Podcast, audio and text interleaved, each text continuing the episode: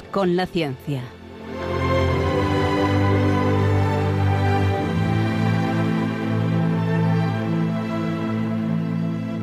Dirigido por Javier Ángel Ramírez.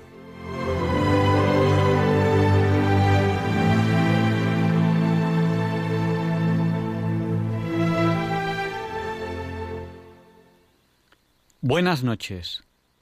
Estamos en Diálogos con la Ciencia, el programa para ti, que sabes que la verdad existe y la buscas. En Radio María, gracias a Dios, todos los viernes, en sus dos primeras horas. El mundo tecnológico, el mundo de hoy en día, es diferente. Ya contactamos, ya contacto con ustedes antes de empezar el programa, a través del WhatsApp de Diálogos con la Ciencia, ya saben, el del 8 8 por 8 64. Pues nuestro WhatsApp, el WhatsApp de Diálogos con la Ciencia es el 64 9 71. muchos ya me han escrito antes de empezar el programa y ahora les voy a saludar y voy a decir algunas de las cosas que me han dicho. Y yo les he pedido a todos ellos, y se lo pido ahora a todos ustedes los que nos están escuchando, oraciones. Oraciones por todo lo que ahora les voy a pedir, oremos unos por otros, así es la familia de Radio María, y en concreto esta vez para mí. Yo mañana, por la mañana, tengo un tema que para mí es muy importante, y les agradeceré que ustedes recen por mí. No es un tema de salud, estemos tranquilos por eso, pero para mí, para mi vida, es un tema muy importante. Les agradezco sus oraciones. Y ustedes han contactado conmigo ya en el WhatsApp Ahora, ahora lo contaré. Enseguida vamos a empezar una interesantísima entrevista. Hoy tocaba un programa sobre tiburones, que llevo anunciándolo no sé cuánto tiempo, pero quiero que el programa de tiburones sea un programa muy, muy especial. Estoy buscando a las personas adecuadas, incluso estoy intentando que esté aquí en el estudio una, una persona. Estoy preparando un programa que creo que va a ser muy bonito. Y ya sí que le vamos a dar una fecha definitiva a ese programa porque ya me han respondido todas las personas con las que quería contactar y va a ser casi con toda seguridad, si Dios quiere, va a ser la semana que viene.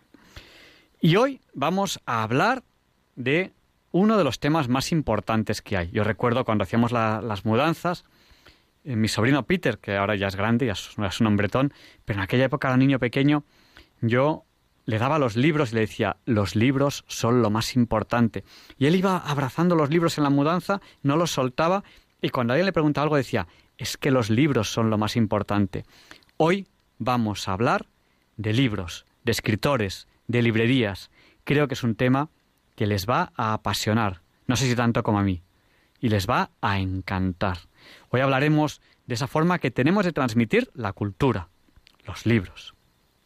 Y antes de empezar el programa de antes de entrar en lleno en esa que va a ser la entrevista de la semana, pues quiero saludar a aquellas personas que nos han saludado ah, antes de empezar el programa a través del WhatsApp. Luego, luego hay más gente ahora mismo saludándonos, pero luego ya, ya les saludaremos en una, en una segunda tanda. Desde La Coruña nos piden oraciones. Una persona que está siete días desasosegado, tiene coronavirus, y su esposo, que también lo tiene, está ingresado. Pidamos los unos por los otros. Rosario de Sevilla nos dice que, tiene síntomas, que pidamos por ellos. Eh, un oyente me pide por seis familiares de Perú que también tienen COVID. Mm, son temas importantes para, para todos nosotros. La salud es importante. Inmaculada de Madrid que es una persona a la que tengo que agradecerle su colaboración con este programa, porque hay muchos colaboradores de este programa que ustedes no saben que existen. Ustedes saben quién soy yo, Javier Ángel, o Luis Antequera, o Luis Español, pero hay mucha gente que colabora con este programa y que ustedes no saben que están ahí. Inmaculada es uno, uno de ellos. Me pide oraciones por su padre Miguel, que también las necesita, está enfermo. Eh, Juan Carlos de Cali, en Colombia, nos saluda.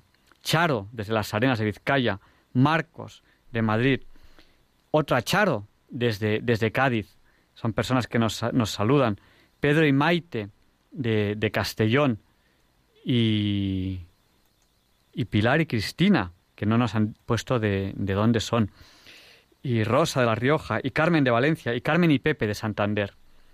Les pido oraciones a ustedes por mí, para mañana, y los oyentes de Radio María recemos los unos por los otros. Enseguida vamos a dar paso a esta interesantísima entrevista. Dos avisos antes de, de empezar. No busquen en el dial, no encontrarán un programa más variado que este. Y se me había olvidado. Tenía que haberles avisado antes. Si alguien quiere irse a dormir, las autoridades sanitarias nos obligan a avisar de que Diálogos con la Ciencia es un programa fuertemente adictivo. Si ya han empezado a escucharlo, no podrán apagar la radio hasta dentro de dos horas. Allá vamos, enseguida pasamos a la entrevista de la semana.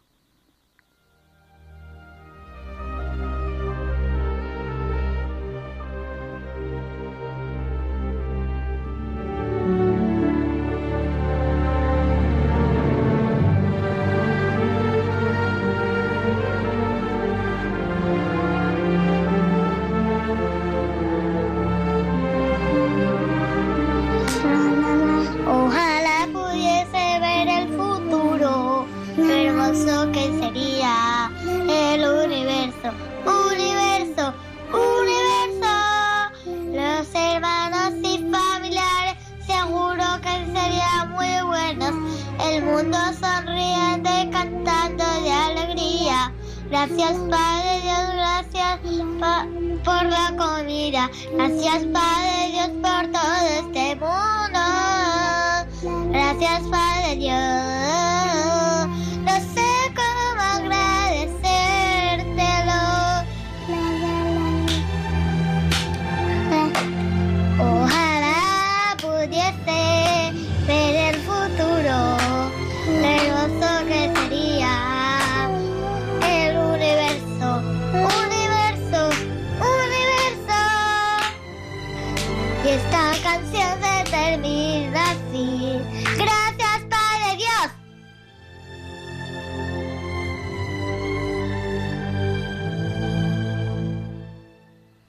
Ojalá pudiese ver el futuro. Este es ya el futuro. Hoy hablaremos del futuro, del futuro de los libros, del futuro de la, librería. Semana a semana vamos al futuro. Ya es la hora Bond, las 007. Feliz hora Bond a todos. Nos han saludado también desde el WhatsApp Antonio de Galapagar, Calme de Salvaterra, Valencia, que nos dice que recemos por sus hijos, recemos también por ellos, recemos los unos por los otros. No me olviden, por favor, esta noche en sus oraciones, Ana de Valencia y Rosa de Madrid. Y sin más dilación, vamos allá con la entrevista de la semana, con esta, que es la sintonía, que gracias a Dios, gracias a Radio María y gracias a ustedes, presenta todas las semanas la entrevista de la semana de Diálogos con la Ciencia. Vamos allá.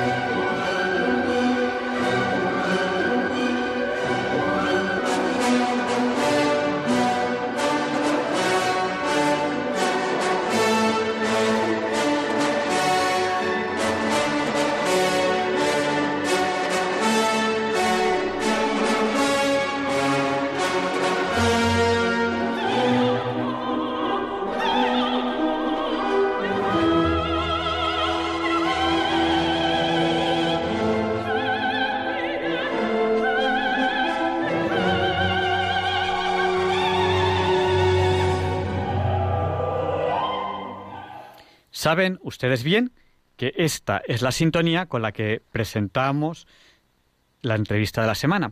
Saludamos a Juan Carlos de Jerez y a José de Madrid, que son las dos últimas personas que nos han saludado a través del WhatsApp. Y vamos allá. Hoy tenemos aquí a Luis Domínguez. Hace tantas cosas que no sé cómo presentarle. Él es librero, tiene una librería, pero también es escritor y es orientador de libros y es muchas cosas. Eh, buenas noches, Luis. Hola Javier, buenas noches. ¿Cómo, ¿Cómo, presentamos a una persona que hace tantas cosas por los libros como haces tú? Eh, aprendiz, aprendiz. aprendiz, aprendiz, pero escribes, eres librero. Vamos a hablar un poco de, si te parece bien, del mundo, el mundo de, de, los libros. Hoy en día tenemos libros en muchos formatos. Eh, y bueno, estamos acostumbrados estamos acostumbrándonos también por culpa de esta pandemia, y sí que quiero usar la palabra culpa, a no salir de casa. Em, hablemos un poco de los libreros, los libreros de antes y los libreros de ahora. ¿qué función tiene un librero en general de antes y de ahora? Y luego te preguntaré, ¿cuál es la función ahora en el siglo XXI de un librero? Bueno, en primer lugar, me gustaría decirte que hay una frase que de Plinio que dice que a no ser por los libros, la cultura humana eh, sería tan efímera como lo es el hombre. ¿Qué quiere decir esto? Que el soporte de la cultura, que es el libro, el libro en todos sus formatos, en las tablillas cuneiformes, en los papiros, en los rollos, en, los en los escribanos de las bibliotecas copiadores, ¿no? Ha sido y será para nosotros un vehículo cultural y será insustituible en cualquiera de sus formatos, ya sea en el Kindle, ya sea en la pizarra, ya sea en las ondas, no transmitido a través de las palabras. Yo quiero decir que el librero es tan antiguo, tan necesario como lo es cualquier profesional en su materia, ¿no? Es una, es una profesión vocacional y el que lo desempeña se le nota, ¿no? Es un acumulador de palabras, acumulador de lecturas y transmite todo aquello que él le, le apasiona y cuando una persona necesita de estos servicios realmente se va súper orgullosa de ser atendida por alguien que ama lo que hace. Yo creo que esa es la definición del librero, un señor que le encanta la cultura, que ama lo que hace y que lee más que nadie, porque los libros muchas veces nos hablan de lo que dice la radio, lo que dice la televisión, de las frases que han dicho los hombres más importantes sobre la obra, pero no te hacen una síntesis. Esa te la hace tu amigo el librero cuando de alguna manera te quiere ofrecer algo que para él ha sido importante. Porque el librero, creo yo, y yo voy a dar una opinión personal, también es la persona que te mantiene unido a la lectura. Es decir, una persona lee porque encuentra un placer en ello, cosa que es muy importante, es una característica muy humana, encontrar placer en la cultura, encontrar placer en la lectura, que es una de las formas de, cultura. Te voy a contar una cosa muy bonita. El librero mm, es un negocio, no bueno, no es un negocio porque nunca hay beneficios, siempre hay pérdidas, pero es una persona que tiene que rentabilizar el subir el cierre de la, de la persiana de su establecimiento. Todos los días nadie te perdona los gastos, ¿no? La luz, el agua, el alquiler, los sueldos, los impuestos. Pero es tan bonito el que un cliente entre una vez que no le vendas un piso en la calle Serrano, ni le vendas un cochazo, un Ferrari, ¿no? Que con eso puedas vivir durante unos años, ¿no? Le tienes que vender un libro de 20 euros, de 10 euros, y conseguir que vuelva una y otra vez, y que vuelva a ti y que volváis a hablar y a tener una conversación. Y cuando esta persona tiene esa vocación, esa alma que se comunica con la cultura, que se comunica con las personas, con la palabra, con la voz, y vuelve a tu establecimiento, te, te, sientes henchido, te sientes gozoso y tienes una paz interior como diciendo, hago bien mi trabajo, le aconsejé este libro y ha vuelto y vuelve. Y este Señor te aconsejará a ti otro. Y tú este, este, este bien y esta sapiencia que obtienes a través de la comunicación, lo trasladas y se lo dices a otro. Y eso es muy bonito, porque no eres poseedor de la verdad, sino compartir la verdad de muchos. Y eso es muy interesante. Y de alguna forma, el librero es la persona que te mantiene leyendo, porque em, si te equivocas de libro, a lo mejor en un momento dado te desanimas, pero el librero es la persona que empieza a conocerte y empieza, y empieza a decir, se empieza a conocerte cómo, cómo va tu deseo, tu ansia de cultura, porque a mí, por ejemplo, a mí me gustan mm, libros más técnicos que de ciencia. Me gustaría una novela de ciencia ficción pero que no sea fantasiosa, sino que me, que me ayude a entender agujeros negros, que eso sería una cosa muy personal mía. El, yo lo que he visto es que el librero me conoce y me dice, lee esto. Yo, yo, aprendo a hacerle caso. Claro, hay, hay una cosa que es fundamental. Lo que decía al principio hace un ratito es, es, es obvio. Yo no, un librero generalmente tiene que ser especializado. Forzosamente un librero no puede dominar la vasta eh, gama de, del saber. No somos griegos ni somos tan sabios en estos momentos, pero si te dedicas a una facción y la dominas porque te gusta y la, y la sabes transmitir como el mío, el mundo mío, que es la historia, la filosofía y las ciencias afines, es, es tan interesante el que llegue una persona y te dice, quiero hablar sobre, y te, has leído a Ray Bradbury del tema del, del el tema, has leído a Simov para poder aconsejarte sobre lo que es el universo, ¿no? Luego ya podremos hablar de Hawking, podemos hablar de Penrose, podemos hablar de un montón de científicos actuales, pero primero de todo hay que ir a los clásicos. Todo está en el mundo de Aristóteles, Platón, los grandes pensadores de nuestro de nuestra ciencia, que a través de ellos todos los demás han ido desarrollando el conocimiento, ¿no?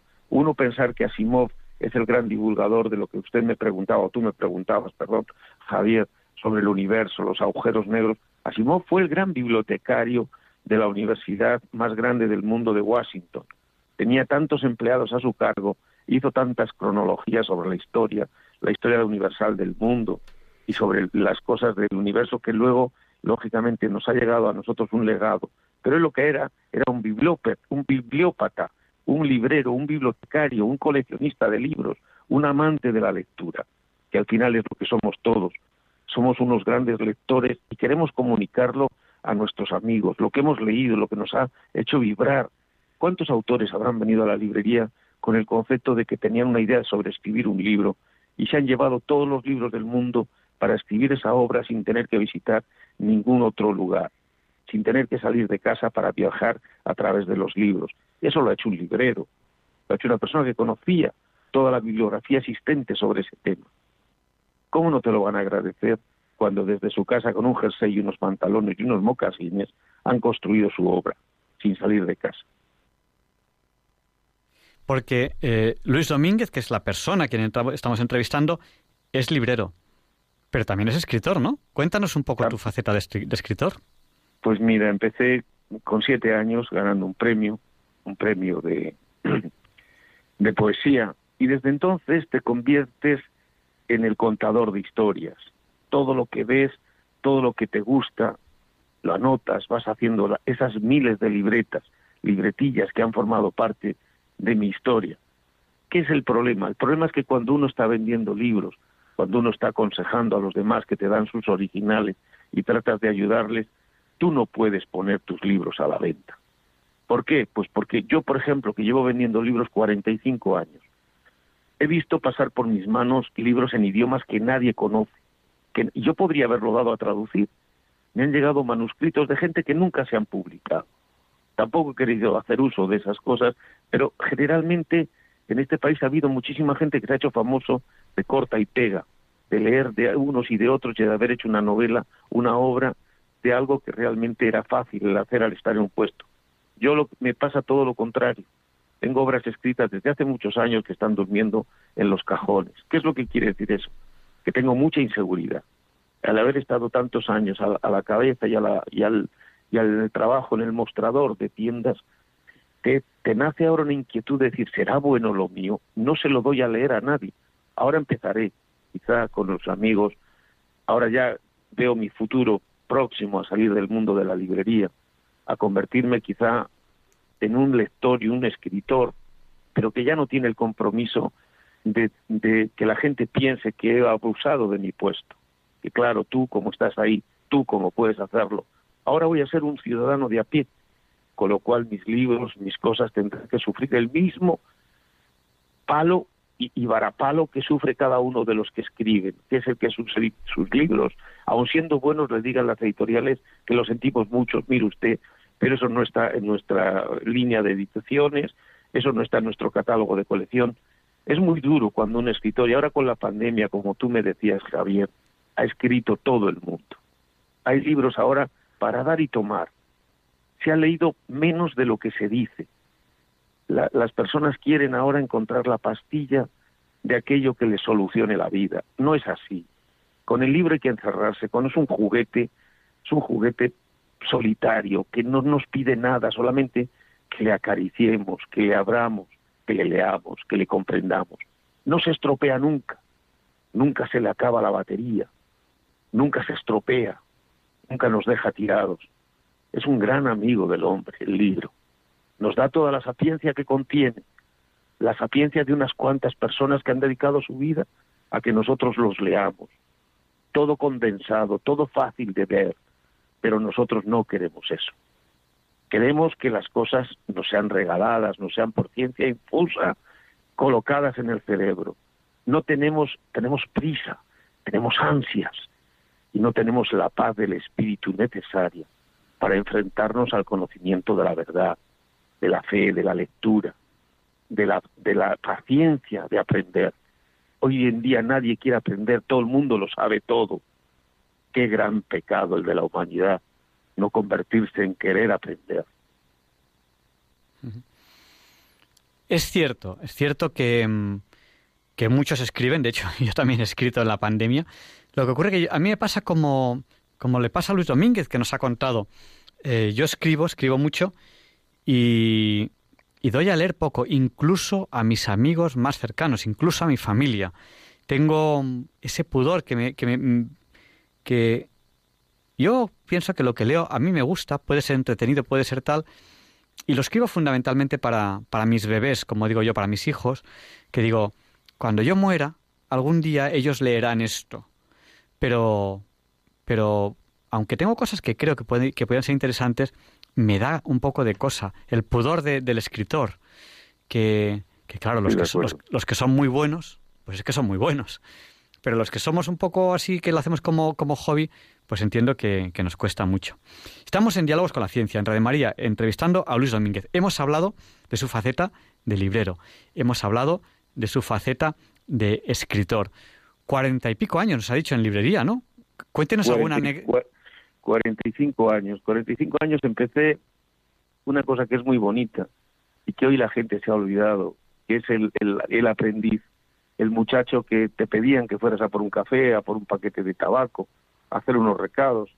Iba con dos maletas tan grandes que eran más grandes que yo, arrastrándolas por un Madrid precioso, un Madrid de los años 70 lleno de librerías, lleno de gente humilde, sencilla, esa, es la, esa es la faceta del librero, esa persona que no enseña, que no da clases, que para eso está la universidad, que para eso están los maestros, las escuelas, esa persona que te habla, que te escucha, que de alguna manera conversa contigo y que si puede, pues te, te dice que miras ese libro, ese que está allí, el de la esquina, que seguramente para ese trabajo que le dijiste ibas a aprender, ibas a empezar, pues seguramente te, será útil, ¿no?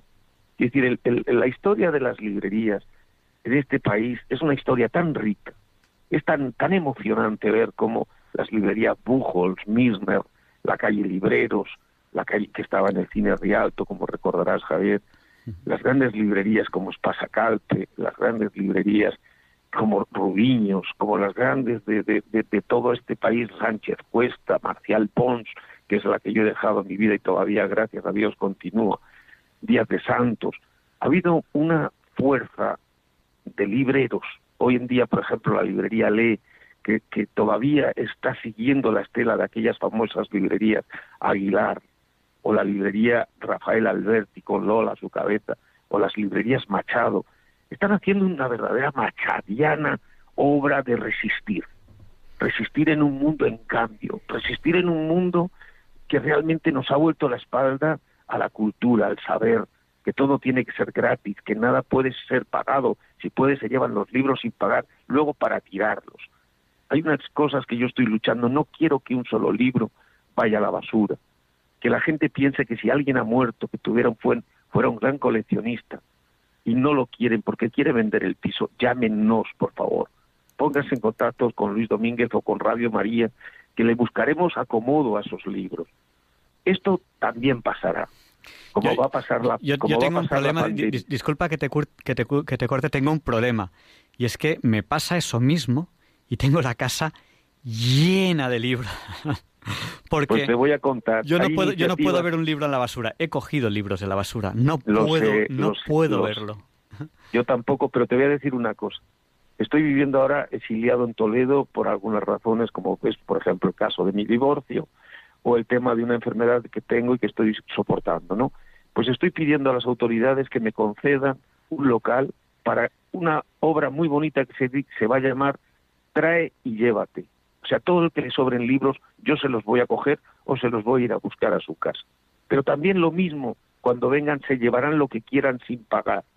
Y cualquier persona cuando entre en la red y vea que tengo el libro que necesite, se lo voy a hacer llegar, pero ningún libro va a ir a la basura. Y este y esto este esta idea mía ha empezado a fraguar porque estoy viendo muchas librerías, ingeniería y arte, una librería que hay ahora en la calle Padilla, que regalan los libros, solamente te piden tu voluntad. Ellos ponen su local, ponen su trabajo, su esfuerzo, te clasifican los libros, te los desinfectan, te los tienen allí para que tú entres, bajes, cojas lo que quieras, lo que te capa, lo que te quepa en una mano y te lo lleves si no quieres no pagas nada. Javier, si eso no es amor, ¿qué es lo que estamos haciendo? Eso es amor y es amor por la cultura. Yo me quedo con esa frase que con la que has empezado, que a, mí me ha tocado el, corazón, que es que los libros son el soporte de la cultura. No conoceríamos el, gran paso de, de la prehistoria a la historia. La prehistoria, lo que sabemos es lo que nos dicen los arqueólogos. Y en la historia tenemos ese gran cambio, que es el libro. El libro, pues en su formato piedra, madera, papel, lo que sea. Da igual, da igual. Manuscrito, imprenta, lo que sea. El libro en el formato que sea. El libro escrito en una pared, en lo que sea. El libro. El libro que es el que empieza, el que transforma nuestro mundo de la prehistoria a la historia. Y te, quería hacer un, te quería hacer una salvedad. Tú sabes, ahora que hablas de María, de Radio María, me he preocupado de buscar quién han sido las grandes coleccionistas y grandes lectoras. Tú sabes que Isabel I de Castilla fue una de las grandes bibliotecas, una de las mejores bibliotecas de su época, Margarita de Austria, Isabel de, de Farnesio, Bárbara de Braganza. Es que no te puedes imaginar la labor que ha hecho la madre con sus hijos, pero la labor que ha hecho también con la cultura, el coleccionismo, el saber y el saber indicar qué libros son los buenos, que no todos son iguales, no hay libro malo, de acuerdo, una sola página, una sola frase, merece la pena un libro, pero es que hay libros que son inmortales. Es como una cosa que te quería decir cuando tú y yo hablábamos hace unos días de la figura mágica del número 8. Sabes que se me olvidó decirte que es el, es el holograma del el, el infinito, el infinitesimal, cuando lo ves escrito no de, en su porción del 8, sino si lo ves en, atravesado, es el símbolo del infinito. Cuando tú me hablabas del 8. ¿Te acuerdas? Sí, sí. Son, son, temas que, eh, que tocamos, pues yo muchas veces antes de la entrevista pues, pues, pues hablo con los entrevistados. Es, es un placer. Uno, uno de los, de los mejores pagos de estar en Radio María es poder conocer a gente y hablar con gente y hablar de temas de los que posiblemente nunca habría hablado si no, si no, estuviese, si no estuviese aquí. El 8 es la cinta de, de Noebius, que es esta cinta que no, tiene principio ni tiene fin. Eso es infinitesimal. El, no, infinitesimal es infinitamente pequeño. El infinito es infinitamente grande. Es la diferencia entre infinitesimal, infinitamente pequeño, infinito, infinitamente grande. Y, y, el 8 es, es ese símbolo de que es esa cinta que la vas recorriendo y nunca, o sea, el 8 lo vas siguiendo y nunca terminas de recorrerlo. Es, es ese ese símbolo de, de, infinito. Por eso te digo, pero yo ahora mismo, hablando, viendo un poco el, el, programa tuyo, Diálogos de la Ciencia, es que es, lo tuyo es ciencia que llena el alma. Es, es, es, es la palabra, es, es la, la, palabra, es, es, la pasión por oír la palabra llena de amor y de gozo y sobre todo esperanza. Es decir, ¿cómo puede ser que un programa en estas épocas del mundo donde todo parece que está en las redes siga a las 12 de la noche teniendo una audiencia, creciendo una audiencia, porque vende esperanza. Radio María es la radio de, la esperanza, porque yo creo que es la, la palabra que resume el Evangelio. A mí una vez me dijeron, ¿podrías resumir el Evangelio en una palabra? Y yo la palabra que dije es Padre. O sea, la nueva noticia que nos trae Jesucristo es que Dios es Padre. Y yo creo que esa es la... Yo, te, yo creo que te digo, yo te digo que es más que Padre. Es Padre, Espíritu Santo y sobre todo esperanza. Sí. Y, y luego el mensaje de la Biblia en general, ahí así que meto Antiguo Testamento y Nuevo Testamento, es la esperanza. Es decir, eh, hay, hay algo ahí. Y, la Biblia también es un libro. Es, es, es, curioso, o sea, todo lo importante de, de este mundo lo transmitimos de unos a otros a través de los libros, porque además es la forma de que, de que quede plasmado para siempre. Yo, sin, sin, faltar a ninguno de nuestros oyentes, y mucho menos creyentes y demás, pero quiero decir una cosa que es cierta, y lo digo desde el dominio de 45 años de estar detrás de lo que es un libro, otro libro y millones de libros. La mejor novela de literatura que he leído en mi vida ha sido la Biblia. Al margen de que luego está la fe, está, pero aunque lo pongamos para que lo lea todo el mundo, yo le diría a todos los oyentes y a todas las personas que aman la cultura y los libros, si un librero le dice a usted que la mejor novela, la mejor obra de literatura que ha leído en su vida es la Biblia, léala, por favor. Y luego un libro que es impresionante y que es importante y que ha permitido el desarrollo de la ciencia y que sin él no hay posibilidad ninguna de ciencia, es el diccionario. Hombre, el diccionario hoy en día está caduco. Hoy, nadie te compra una enciclopedia, hoy nadie te compra un diccionario. Pero el, el, el poder explicar cada palabra, su significado, en cada una de sus vertientes, ya sea en una lengua muerta, en una lengua viva, en una lengua mm, científica, una lengua vulgar, el diccionario ha, sido para el ser humano la, la, la, la pasión de poder explicar al resto lo que no sabía. Ese significado, ese sinónimo, ese antónimo, esa, esa cantidad de afecciones que tiene y lógicamente hoy todo está en la red, que también sea bienvenido porque nos hace la vida más cómoda, más fácil, pero sí quería, antes de que quizá el tiempo se nos acabe, quería decir a nuestros oyentes una cosa muy bonita, y es que la tecnología nos ayuda a hacer las cosas más fáciles, hacer aquello que teníamos que repetíamos constantemente para hacer lo mismo, la misma pieza, la misma cosido, pero por favor no sustituyan con la ciencia al ser humano, a la palabra, al diálogo. Yo solamente quiero que piensen que antiguamente cuando bajaban a la tienda de su barrio, ese señor les ayudaba, les daba crédito, cogía y si podía a sus hijos se los quedaba hasta que usted volvía de cualquier urgencia que tenía y necesitaba que alguien se quedara con sus hijos. ¿Cuántas veces nos ha conseguido la señora Paquita la de la tienda, a la persona que necesitábamos que nos planchara, que nos limpiara, que se quedara con los chicos, o cualquier otra cosa. ¿Cuántas veces nos han acompañado en momentos duros cuando hemos perdido un familiar? Hoy en día eso no te lo van a hacer las redes, no te lo va a hacer Amazon, no te lo va todo eso que está sustituyendo no puede sustituir al humanismo. Pensémoslo, por favor.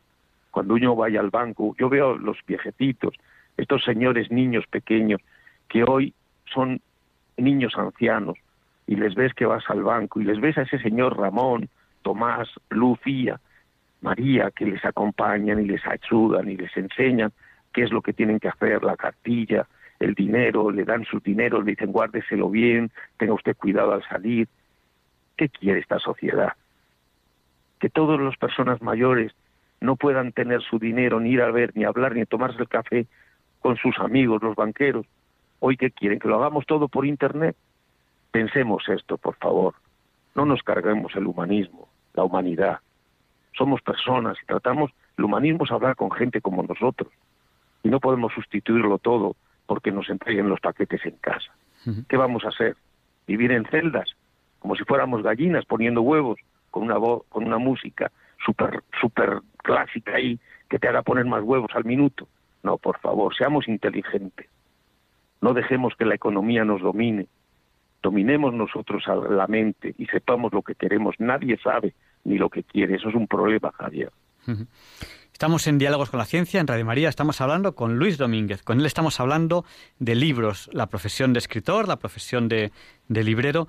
Eh, cuéntenos alguna anécdota en sus 45 años en, librería. Cuéntenos alguna anécdota, algo que, que merezca la pena que usted haya dicho, es que esto es algo que, tardaré mucho tiempo en olvidar? Bueno, os tendré que decir que tendréis que esperar a mis memorias, que están ya eh, prácticamente corregidas. Y esas memorias son muy ricas desde, pues, por ejemplo, Mario Suárez, que se ponía a atender al personal en la librería para que yo tuviera tiempo de ir atendiendo a cada uno de los que estaban antes de él, y él se ponía ahí, se sentaba con la gente, se ponía a darle conversación para decir, mientras tanto, Luis, también luego me atiendes a mí, es decir, jefes de Estado, reyes. Lo bonito de una librería es que une a la gente que quiere saber y saben dónde les van a querer y les van a conseguir los libros. Y no lo digo por mí, que soy un mero reflejo de lo que es una profesión, como he dicho antes, los nombres de mis ilustres colegas, como fue Sánchez Cuesta, Misner, Jerónimo de Santos, Marcial Pons, son personas que han dejado una vida, una vida para atender lo que es el mundo del libro. Y hoy en día la sociedad paga mal a sus héroes. No tiene respeto por estas cosas. Y eso me preocupa. Me preocupa porque sí que es verdad que se, se le da a Zarra el gol de Zarra, el gol de Raúl, el gol del que sea. Hay una determinada pasión por aquello que es efímero, que, que realmente está repatadas a un balones, no lo sé, es, es, yo que sé. Y estas personas que juntan palabras, que tienen ideas, que tienen pensamientos, realmente se les, se les hace como si no tuvieran ningún valor, como si para ahora mismo en este momento eso fuera, fuera no fuera bonito recordarlo, el hablar de un premio Nobel, de cualquier cosa.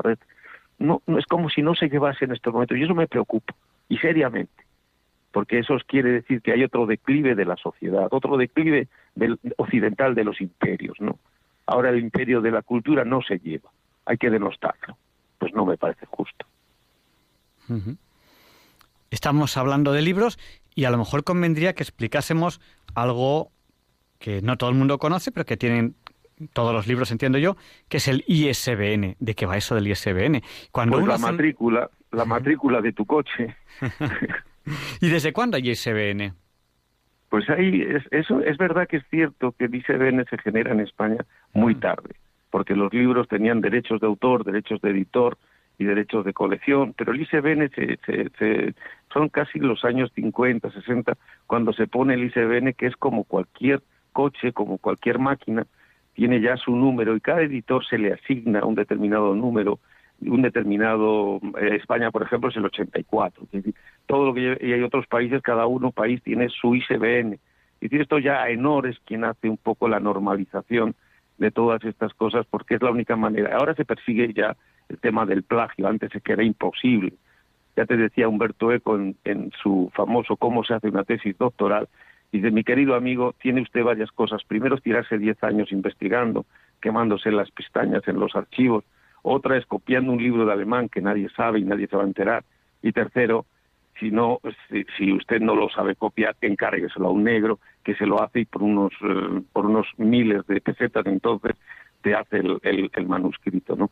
¿Qué quiere decir esto? Que el ICBN ha venido también a um, normalizar el que el hecho de que muchas cosas y muchos libros no puedan ser ya piratas, ni, ni puedan ser copiados, ni puedan de alguna manera reproducidos sin que el autor, el editor y la colección lo permitan.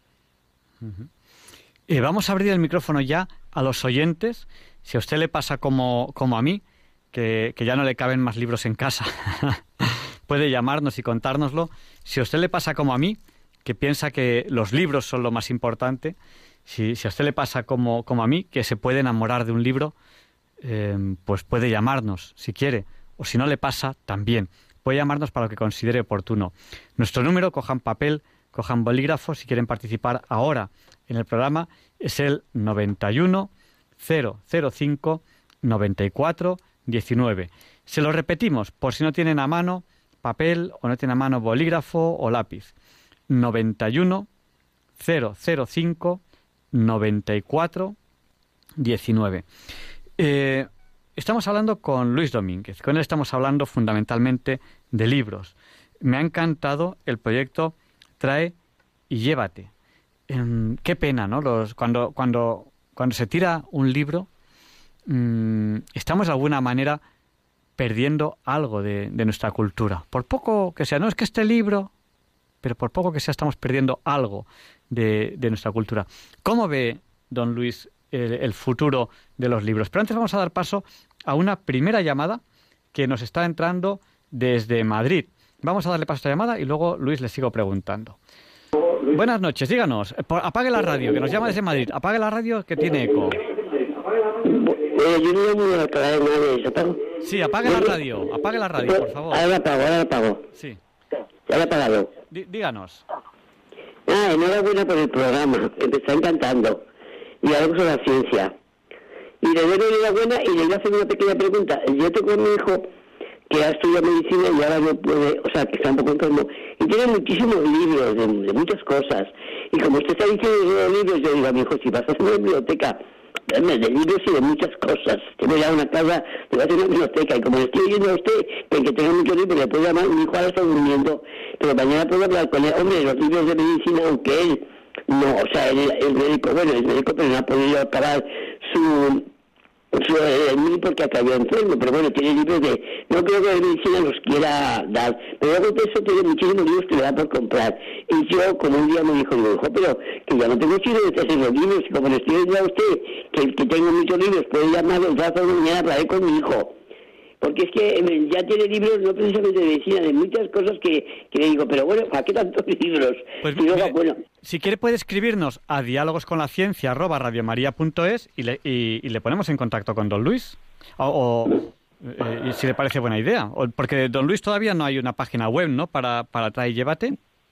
No, yo estoy como no. estoy en el programa, yo estoy en el programa, no hombre, él ahora está durmiendo porque está un poco delicado, un día así al hospital, porque tienen que hacer una cosa desde el riñón, y yo pienso que libros de medicina a lo mejor no los quiere vender porque los tiene cariño, claro, aunque él dice, mamá, ¿y qué no me sirve a ver? no compramos. No, si yo, eh, no, la, si yo la- la premisa, la premisa, perdone que le interrumpa, es que no se van a comprar. Los libros hoy en día es una es una acción de de, mm, de hacer que la gente que quiere pueda y no no pueda y no paguen. No podemos pagar a los clientes que quieran vender las bibliotecas. No es el origen. Eh, vamos a seguir dando pasos a, a llamadas ahora mismo, que tenemos bastantes llamadas, si le parece bien. Vamos a dar paso y le vamos a pedir que se abreve a Manuel. Buenas noches, Manuel. Díganos, el micrófono es suyo. Bueno, buenas noches. Felicitarle una vez más por la por la entrevista, por el tema de la entrevista y por cómo don Luis ha ido desarrollando el, el argumento de, de la profesión de librero. Me ha me ha fascinado una vez más. Pues mu- muchas gracias, Manuel. Gracias, gracias. Damos paso a María, que nos llama desde Valencia. Buenas noches, María. Díganos, el micrófono es suyo. Buenas noches. La, la enhorabuena para, para los dos, porque me ha gustado mucho. Yo soy una persona que me gusta mucho leer.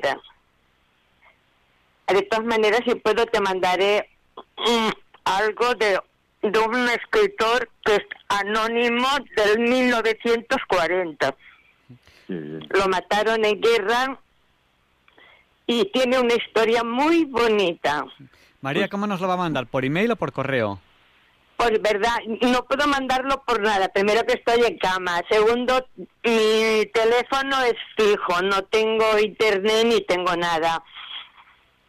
Pues Pero Miguel Ángel, podré- a ver si puedo levantarme un día de la cama y voy a Correos, que está un poquito lejos, y te mando unas poesías de él que son encantadoras, Pues maravillosas. ya, ya sabes, a Diálogos con la Ciencia, que es en Radio María, Paseo de los Lanceros número 2, 28024. Es muy fácil acordarse, los de Madrid siempre empiezan en 28 Ujú. y este es 24, que son las horas del día. 28024 Sí, de Madrid. Pues Ya lo sé, cariño, ya.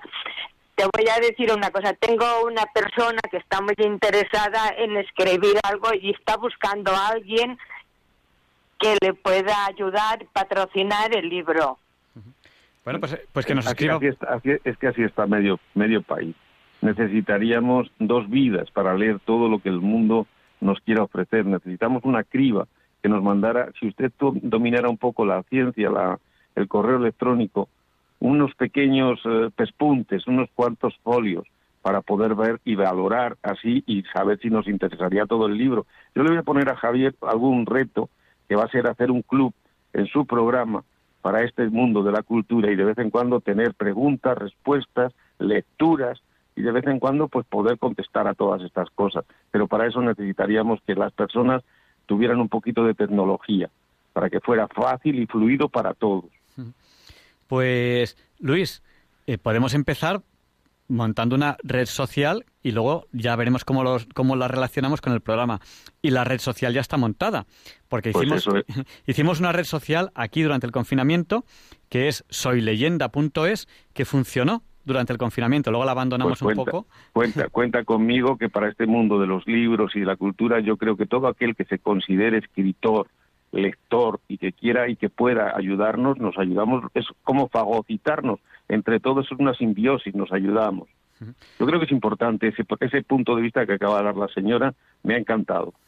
Alguien que escribe y alguien que quiere saber, y tú y yo mismos, saber si podemos o no salir del anonimato y saber si les interesan a alguien nuestros escritos. Pues eh, seguimos hablando de ello después, cuando acabe el programa. No, Un momento, por favor. Di- di- di- ¿Me podéis coger el número fijo eh, y luego yo no, os llamo? no, no es así, que no es así, que no es así. Eh, Mari- María, te- te- eh, escríbenos de cualquier manera, como quieras. No, no te podemos coger ahora el teléfono, estamos un poco, un poco liados. Estamos en contacto. Y mira a ver si puedes enviarnos algún correo electrónico, que nos lo mande alguien, alguien que vaya a visitarte, que nos envíe un correo electrónico, diálogos con la ciencia, arroba radiomaria.es. Prometemos responder. A, a veces no lo, si no respondemos es que no lo hemos visto o algo raro ha pasado. Vamos a dar paso a, a Cristina. Eh, buenas noches, Cristina. Díganos, el micrófono es suyo. Eh, buenas noches.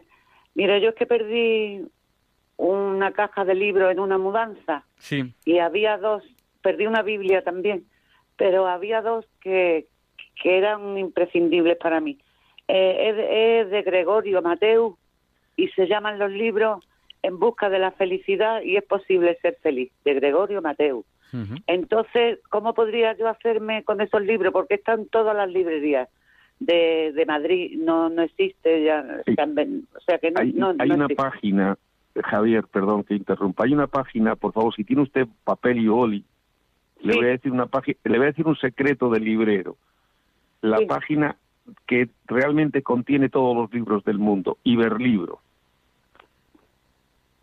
Dígame, dígame, eh, ¿cómo se Iber- llama? Iber- Iberlibro. Iberlibro, Iberlibro. Entre usted, entre usted ahí, a ti, tiene un buscador y ahí los va a encontrar seguro. Sí, porque no vea el disgusto que me llevé.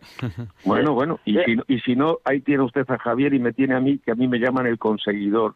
Yo no he habido libro. Le voy a contar una anécdota que a Javier no le he querido contar porque quería que me comprara mi libro, como decía Umbral. Yo he venido esta noche a hablar de mi libro y quería vender mis memorias, pero le voy a decir que hay una anécdota que es muy bonita. Yo Sí, inauguro, inauguro una librería de segunda mano, de libros de, de viejo, de antiguo. Y el día Sí. que me hacen la entrevista en un diario que se llama 20 minutos, me pregunta, ¿y cómo va a hacer usted para conseguir los libros? Digo, mire, el al cliente, al lector que te pida un libro, el librero jamás le tiene que decir que un libro está agotado, un libro está desaparecido, como le han dicho a usted en todos los sitios donde ha ido. sí. Eso sí. no existe, eso no se consigue. Y yo, como librero, les decía, yo el libro se lo consigo por la mama que se lo consigo. Y me decían, ¿y cómo hace usted eso? Digo, si hace falta, para mis clientes lo robo. Lo robo y se lo presto. Y que luego se lo devuelvo a la biblioteca. Ese mismo día salía mi noticia en la última, en la contraportada del periódico. Y en la portada habían robado el Códice Calistino. Sí. Ese día me, me llamaron de todo el mundo riéndose de mí. Me dijeron que para quién lo había robado, que cuánto me habían pagado, que ellos me pagaban más. Es decir, esa es una anécdota de un librero que de alguna manera pone en todo lo que hace su raza. Y sí que es verdad que a veces hay que robar un libro, ir a casa de ese amigo tuyo que sabe que lo tiene y por las artes y las malas artes de la conversión de la palabra, robárselo para dárselo a otro cliente que lo necesite. Yo, yo voy a contar una, una anécdota, no sé si decir el nombre. Eh, yo era eh, amigo, bastante amigo del exdirector de Apple y tengo su ordenador en mi casa. Y yo, se- y yo siempre, yo siempre, siempre cuento la anécdota de que me invitó a cenar a su casa y me llevé su ordenador. lo, vi, lo vi en el pasillo, estaba en el pasillo y digo, digo, oye, ¿y este ordenador? Y me dice, no, es que este ahora mismo no lo usamos. ¿Cómo que no lo usáis? Anda, trae para acá. Y me llevé el ordenador. y todavía lo tengo en mi casa.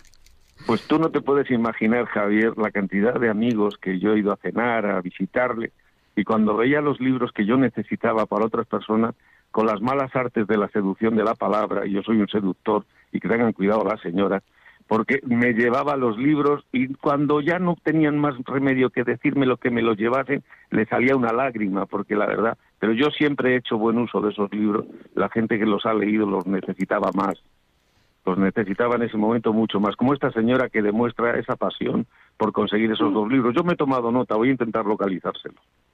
Sí, eh, ha tomado bien la nota de, del, del He tomado escritor. nota del autor y de los dos títulos. Le prometo que lo intento por lo menos. ¿Y Bueno. cómo nos ponemos? ¿Y cómo sé yo que, que los ha encontrado? Ah, escríbanos a diálogos con la ciencia arroba radiomaria.es. Yo siempre, yo siempre oigo Radio Sí, María es- a todas es que- horas. ¿Puede escribirnos por internet?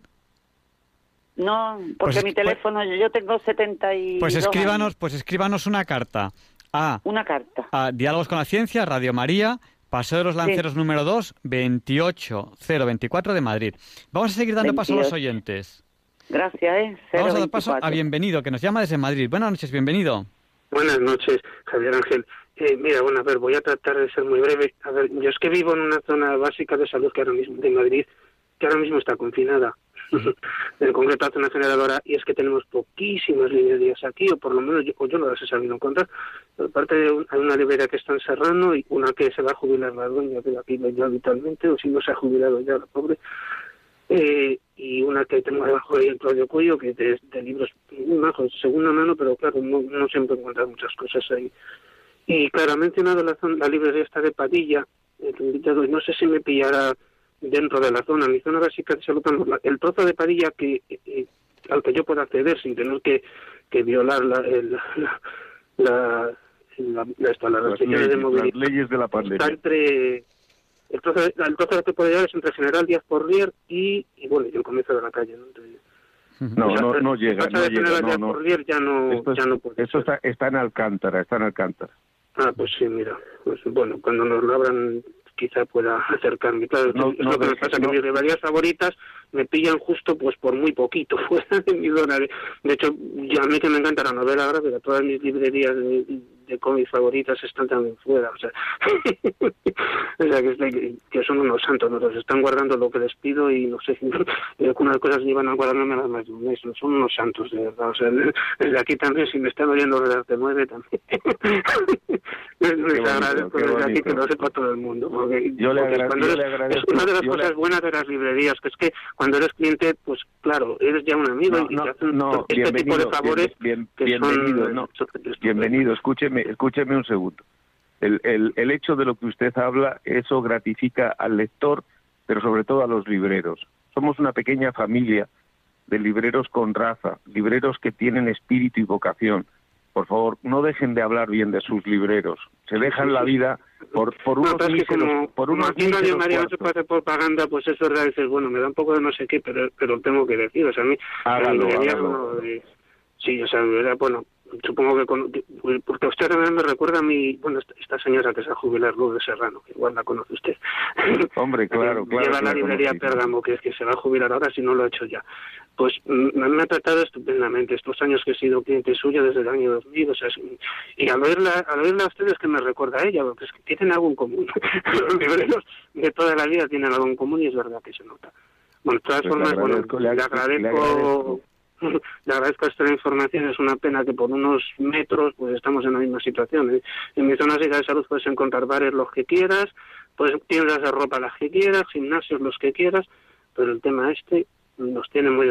La, la única librería que- biblioteca pública que teníamos nos la cerró Esperanza Aguirre hace algunos años, que era la biblioteca, Con- la biblioteca Concha Espina, con lo que las bibliotecas públicas ahora mismo también me pillan inalcanzables, pero no que nos levanten el castigo pronto. pero bueno, Muy bien, bienvenido, un placer. pues. Muchas gracias. Vamos a dar paso a, a Gabriel. Eh, buenas noches, Gabriel. Díganos, el micrófono es suyo. Hola, buenas noches. Mire, voy a intentar resumirlo lo más rápido posible, pero es una historia sorprendente lo que me ha, lo que me ha sucedido hace un par de años. Eh, yo como cristiano, bueno, pues siempre intento ayudar todo lo que he podido, ¿no? Y me acuerdo un día que había un, a un hombre cogiendo chatarra en un cubo de la basura. Y entonces, bueno, pues eh, yo en mi trabajo pues tenía mucha chatarra que tirar, muchas cosas, y le ofrecía al hombre este, ¿no? Para ayudarle. Y el hombre, pues encantado, ¿no? Total, que quedamos, fue a coger la chatarra, estuvo varios días, muy agradecido, era un rumano que me contaba que bueno que tenía una carrera, pero su país estaba muy mal y vino aquí a trabajar, en fin, y, sobrevivía como podía, ¿no? Entonces, eh, me dijo un día, señor, dice, mira, me he encontrado un montón de libros en la basura, pero yo no sé apenas español y, no lo entiendo. Si usted mm, los quiere o los quiere, me busca alguien que los quiera comprar o lo que sea, digo, bueno, dejámoslo aquí, lo miro, a ver. Entonces me lo dejó y vi un libro, sin abrir ninguno, ¿eh? vi un libro muy antiguo y lo cogí. ¿Y cuál fue mi sorpresa? Que yo estuve, eh, yo estuve de joven en un seminario menor en Cejín, un seminario franciscano. Y eh, ahí está el convento de San Esteban, que es la patrona de Cejín, la Virgen de las Maravillas. ¿Y cuál es mi sorpresa?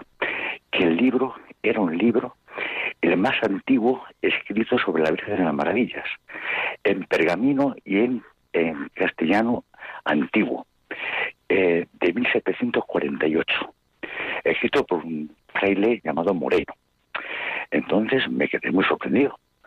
Y dije yo, ¿cómo ha llegado a mis manos este libro? Entonces, eh, fui recabando información y me di cuenta que creo que apenas hay tres ejemplares en España. Nada más. De hecho, uno de ellos lo compró, eh, creo que el Ayuntamiento de Murcia, pusieron un acto tremendo para dar bienvenida al libro por haber conseguido, un libro muy antiguo, y de ahí se ha hecho mucho facsímil. Entonces, yo me quedé muy sorprendido, ¿no? Eh, hubo gente que me dijo, oye, pues mira, ponen 20 tal. No, yo dije, esto ha sido la providencia. O sea, ¿cómo ha llegado un seminario en el que yo estuve cuatro años y ha llegado un libro tan antiguo a mis manos, que es el más antiguo que narra la historia de cuando llegó en 1720 y tantos, llegó la Virgen de la Maravilla de Nápoles a Murcia. Entonces, pues eh, yo dije, no, no, este libro tiene que llegar al pueblo. Hubo gente en el pueblo que se ofrecieron, eh, incluso a unos Gabriel, tiene que ser breve, porque si no... Sí, sí, sí, sí, soy, muy breve. Entonces, yo no quería que hicieran utilidad del libro. Quería que fuera para el pueblo y fuera para la Virgen.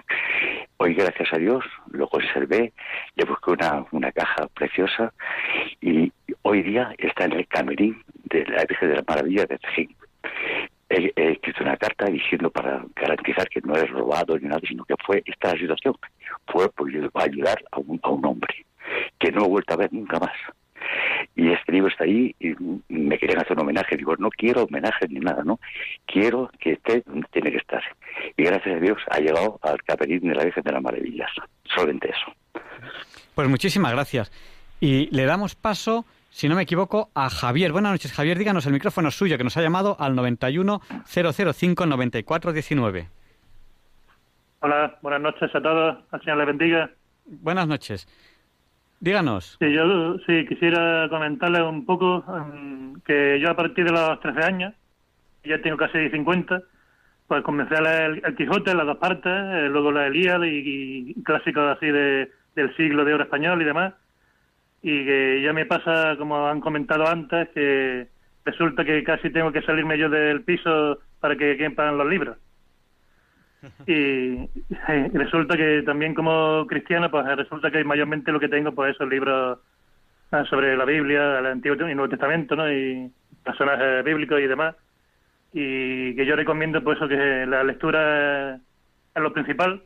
¿ah? Ah, y y que yo no, no tengo redes sociales ni de eso ni internet, porque yo con, con los libros ya con eso, yo como no tengo así ningún tipo de trabajo como para tener que echar mano de redes, pues yo con los libros ya me, me, siento más que satisfecho y que es siempre bueno, aunque se empiece por 15 minutos y así vayan pasando más tiempo en la lectura, pues desde luego es el, mejor tiempo empleado y que sobre todo la lectura de la Biblia, ¿no? de la palabra de Dios, porque...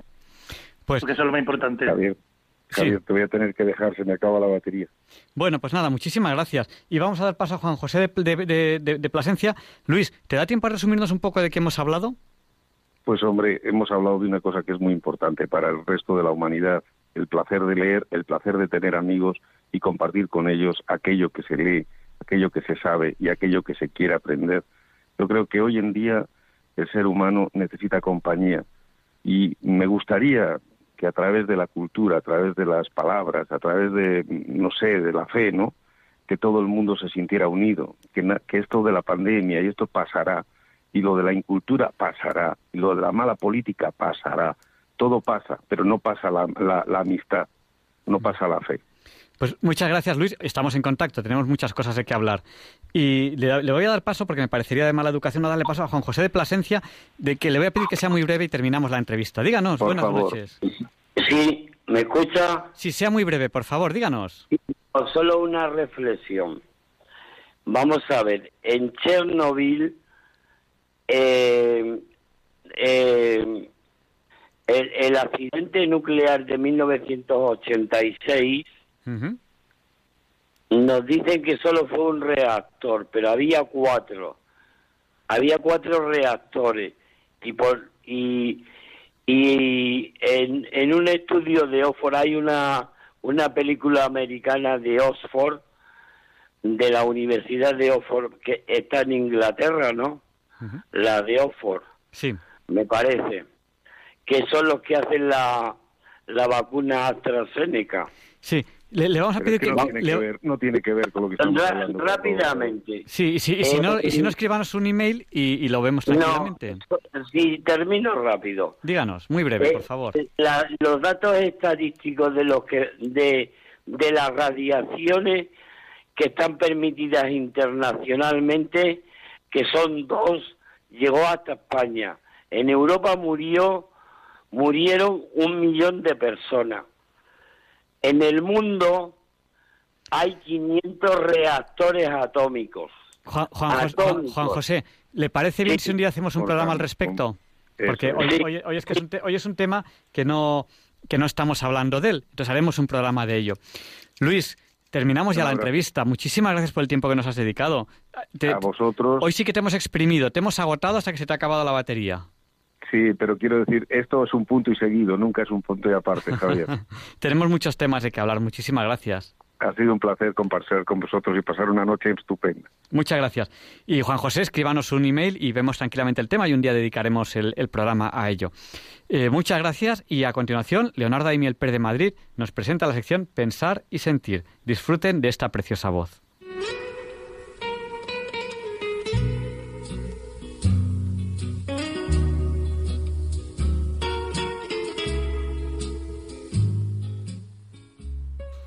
Buenas noches, queridos oyentes de Radio María. Soy Leonardo Daimiel y celebro estar de nuevo con ustedes. Pronto se cumplirá un año desde que se inició en toda España lo que se llamó oficialmente confinamiento. Y no tan oficialmente, muchos lo llamamos encierro y otros reclusión. Meses después, hemos estado a punto de volver a sufrirlo aunque esta vez no ha afectado a todos por igual. El escritor y periodista Antonio García Barbeito, nacido hace 70 años en Aznalcázar, provincia de Sevilla, ha escrito unos versos que él llama perversos del pueblo práctico, dedicados a la actitud positiva que la mayoría de las personas adoptaron durante esos duros meses. Los leyó en su programa de Canal Sur Radio con una mención especial a su querido pueblo andaluz, aunque son aplicables a todos los que de una u otra forma padecimos esa etapa, el llamado confinamiento. Y estos perversos del pueblo práctico los he traído hoy a pensar y sentir. Creo que esta vez es un texto más para sentir que para pensar y lo leo ahora para ustedes. Perversos del pueblo práctico, de Antonio García Barbeito. Cuentan de un pueblo que un día, cuando más a gusto estaba, le dicen, echa cerrojos y ponle a la puerta tranca, y si no es necesidad o con permiso, no salgas.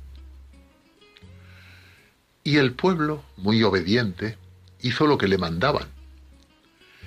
Y eso que le habían quitado de golpe Semana Santa y lo que viene después, toros, ferias, fiestas varias, romería del rocío, el corpus, la Biblia en pasta. Y el pueblo, que sabe mucho, se dijo, a mí no me amarga. Hizo de las azoteas la mejor costa y más alta, bien para tomar el sol, bien para hacer la gimnasia. Del balcón más estrechillo hizo la mejor terraza y con cuatro o seis macetas el mejor jardín de España. Del cuarto del lavadero a la salita de plancha hizo el mejor circuito para dar sus caminatas y para tener obstáculos que le dieran cierta gracia, colocó en el circuito todo lo que se encontraba. La bicicleta del niño, un balón, dos sillas bajas, cuatro cajas de cartón y el perro que se cruzaba. Hizo del balcón teatro y un día representaba escenas de la pasión y otro de ópera clásica. Y hoy me visto de flamenca y de torero mañana. Y ahora me pongo a bailar y a cantar por sevillanas. Y ahora monto una caseta con un cartón y dos sábanas, y allí me siento a esperar a que alguien toque las palmas. Y hasta enciendo un alumbrado con las tres o cuatro lámparas. Viva mi pueblo andaluz, que como le ponen trabas para salir a la calle, mete la calle en su casa y espera con alegría a que este virus se vaya.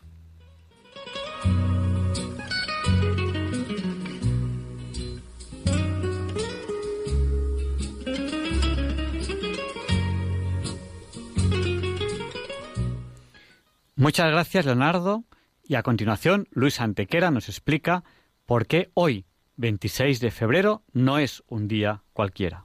It's a lovely day today, and whatever you've got to do, I'd be so happy to be doing it with you.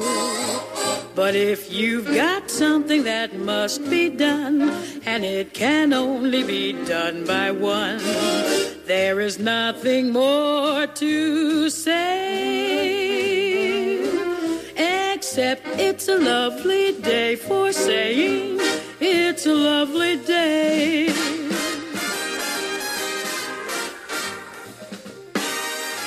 No, Javier Ángel, no directos compañeros de Diálogos con la Ciencia, no, queridísimos oyentes de Radio María, claro que no es un día cualquiera, ningún día es un día cualquiera y este 26 de febrero que nos disponemos a comenzar ahora mismo tampoco, porque en fecha tal, pero del año 747 a.C., empieza en Babilonia el reinado de Nabonasar, uno de los más florecientes del imperio babilónico. Esta fecha del inicio del reinado de Nabonasar tiene una particularidad importante, ya que en ella iniciará el astrónomo griego Claudio Ptolomeo toda una era al modo en el que hoy día comienza la era cristiana con el nacimiento de Jesucristo.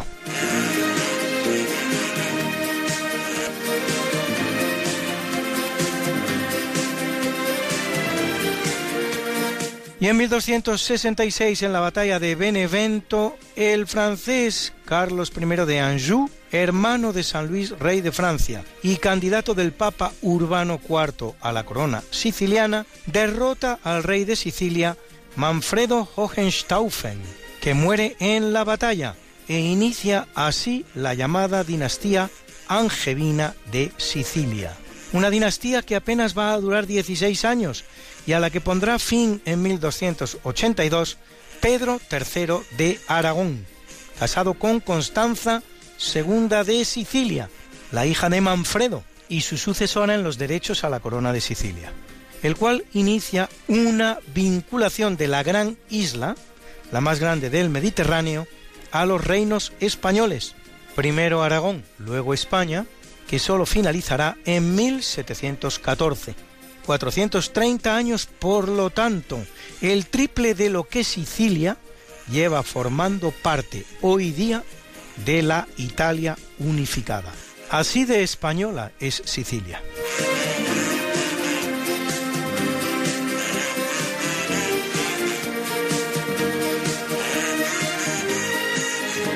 En 1498 en Alcalá de Henares, el cardenal Gonzalo Jiménez de Cisneros coloca la primera piedra de la Universidad Complutense, también conocida como Universidad Cisneriana o de Alcalá de Henares, que en 1836 se convertirá en la actual Universidad Complutense.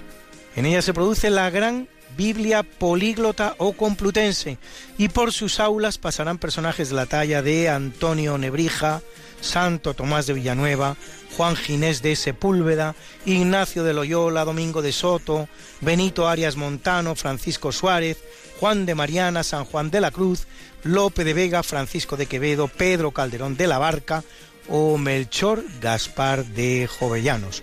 Menudo plantel.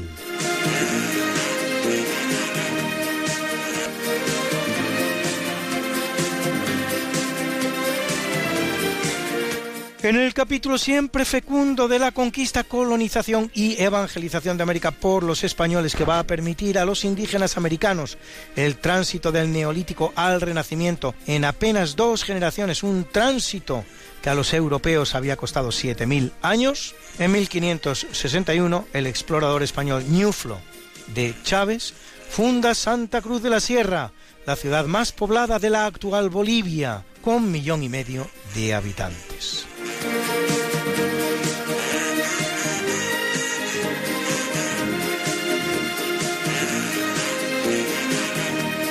En 1815, habiendo abdicado tras la derrota de Leipzig y habiendo sido enviado a la isla de Elba, Napoleón consigue escapar de su forzado destierro. Y tras llevar a su partido al ejército que el rey francés Luis XVIII envía para detenerle, llega triunfador a París. Luis XVIII abandona la ciudad y se refugia en Gante, en Bélgica, mientras que Napoleón inicia el período que se da en llamar Imperio de los Cien Días. Por cierto, en buena teoría, en Elba, Napoleón no era un prisionero, sino su príncipe, pues Elba, isla en la costa italiana de soberanía francesa en los tiempos que nos ocupan, por cierto, vecina de la Montecristo de la novela de Dumas, será declarada principado, principado independiente, a los solos efectos de que pudiera reinar en ella Napoleón a título de príncipe.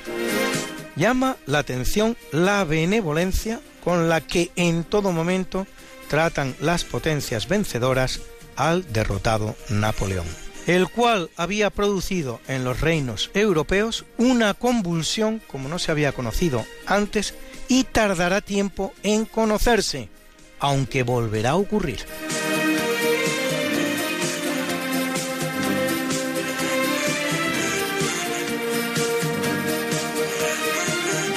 En 1885 se clausura la conferencia de Berlín en la que siete países europeos, Italia, Francia, Reino Unido, Bélgica, Portugal, Alemania y España, se reparten a África. Se establece la libre navegación en los ríos Congo y Níger, la abolición de la esclavitud, aunque se darán formas veladas de la misma, y el principio de toma de posesión de una región mediante la ocupación efectiva y la comunicación al resto de las potencias. Las principales unidades coloniales serán la que se dará en llamar el África francófona de los franceses y el eje El Cairo, el Cabo de los británicos. Un camino este último que atravesaría África de norte a sur, el cual no llega a completarse, pero por muy poco.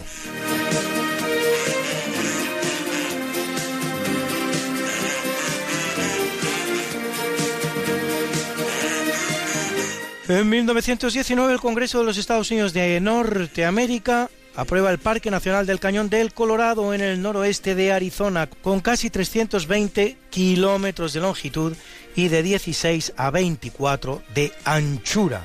El espectacular Cañón del Colorado había sido descubierto por el español García López de Cárdenas.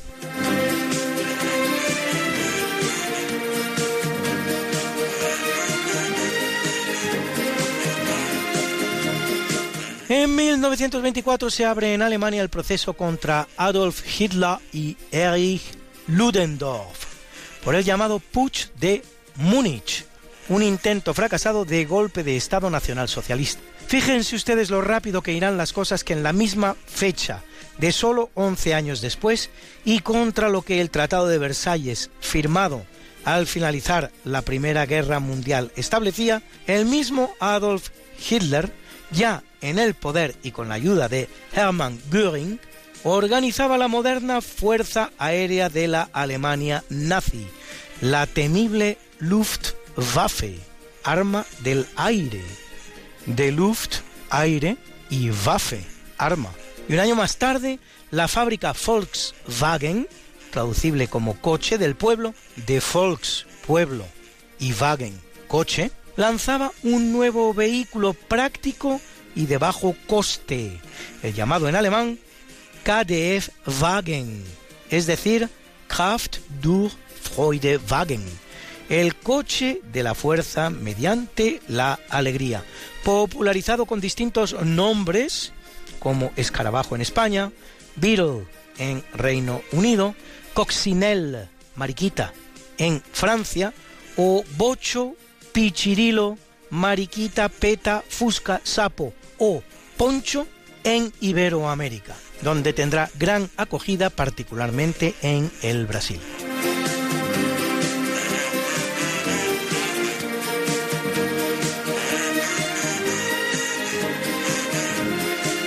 Y en 1993 las Torres Gemelas de Nueva York sufren un atentado con un camión bomba cargado con cerca de 700 kilos de explosivos en el que mueren seis personas. Al principio se le atribuye a Pablo Escobar, líder del cártel de Medellín. Después se confirma que el atentado se planea desde Al Qaeda y se identifica a sus autores, Abdul Rahman Yassin y Ramzi Ahmed Youssef. El atentado es el precedente del que tendrá lugar ocho años después mediante aviones de línea regular dirigidos por pilotos suicidas que los han secuestrado previamente, que derribarán las dos torres, organizado también desde Al Qaeda por Osama Ben Laden.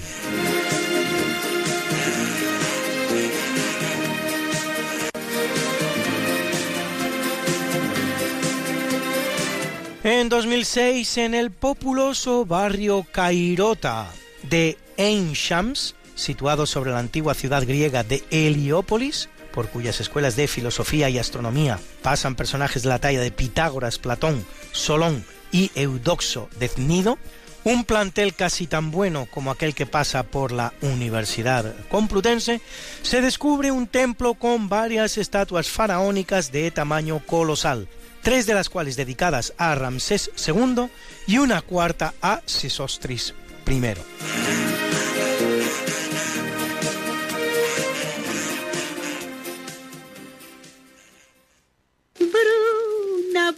Nació María y está en la cuna, nació de día, tendrá fortuna, bordará la madre su vestido largo y entrará a la fiesta con un traje blanco y será la reina cuando María cumpla 15 años. Te llamaremos Negra María, Negra María que abriste los ojos en carnaval. En el capítulo del natalicio nace en 1517 Antonio Agustín, polígrafo español, obispo de Lérida y Tarragona, que hará de mediador entre España y Francia, nuncio apostólico en Inglaterra, participante en el Concilio de Trento, colaborador en la redacción del Corpus Juris Canonici, compilación del derecho canónico vigente hasta el Código de Derecho Canónico de 1917 y después de las decretales de San Raimundo de Peñafort, y pionero en España del estudio de la numismática y la epigrafía clásica, y precursor del estudio histórico de las fuentes del derecho, autor además de varios libros. Un gran sabio español. Luis, Luis, Luis. ¿Qué pasa, Mariate? ¿Les has recordado ya a nuestros oyentes lo de nuestro programa? Hija, qué susto. Pues no, la verdad. Pues hay que hacerlo, Luis. Sí, amigos, porque todos los miércoles a las 5 de la mañana, Luis Antequera, que es mi marido y esta servidora, estamos de nuevo con ustedes contándoles más y más historia, pero historia de la buena, con mayúscula, en el programa Esta no es una semana cualquiera, y con la mejor música. Mariate, es que a esas horas no están despiertos muchos de nuestros oyentes. Pues para todos aquellos que tienen la mala costumbre de dormir por la noche, siempre pueden entrar en el podcast del programa. Esta no es una semana cualquiera. Acuérdense, esta no es una semana cualquiera. Y escucharlo a la hora a la que más les guste escuchar la radio. Pues ya lo saben, amigos, esta no es Una semana cualquiera. con Mariate Aragonés Y Luis Antequera. la historia como es. Y no como nos gustaría que fuera.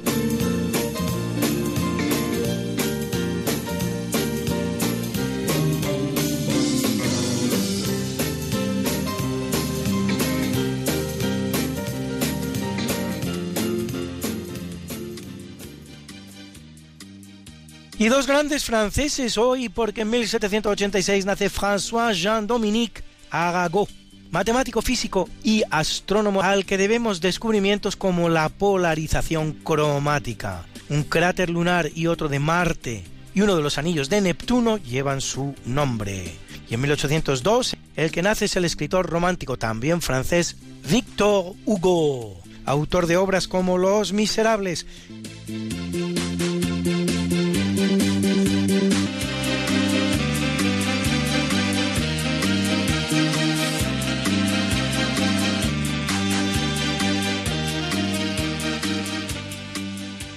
En 1829 nace Levi Strauss, alemán norteamericanizado, empresario judío, fundador de Levi Strauss Co., uno de los mayores fabricantes de prendas de vestir que prácticamente da nombre al legendario jeans o vaquero. Uno más de los muchos Strauss que hacen historia. Para empezar, la gran familia de compositores austríacos, Johann padre, Johann hijo, Edvard y Josef, o el alemán con el que nada tienen que ver y tampoco con Levi, Richard Strauss. Por cierto, con tanto Strauss suelto por ahí, ¿a que no saben ustedes lo que significa Strauss? Pues bien, avestruz. Juanito Avestruz sería Johann Strauss hijo. Mejor lo dejamos en alemán, ¿no les parece?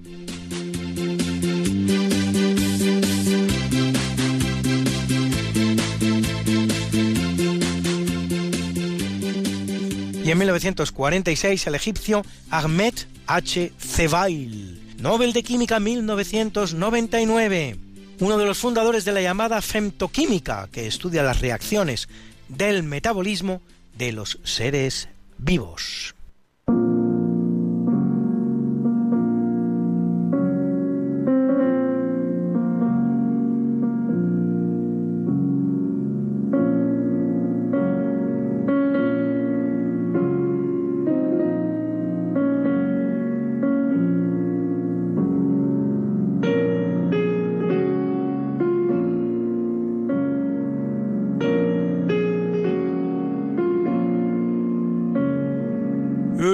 Capítulo del obituario muere en 277 después de Cristo, crucificado en Gundishapur, en Persia, Manes, fundador de la religión llamada en su honor maniqueísmo, doctrina gnóstica dualista que partiendo de un primitivo mazdeísmo incorpora elementos tanto cristianos como mitraístas. Desde Persia, esta religión se expandirá a Oriente, a todo el Oriente, a través de la ruta de la seda.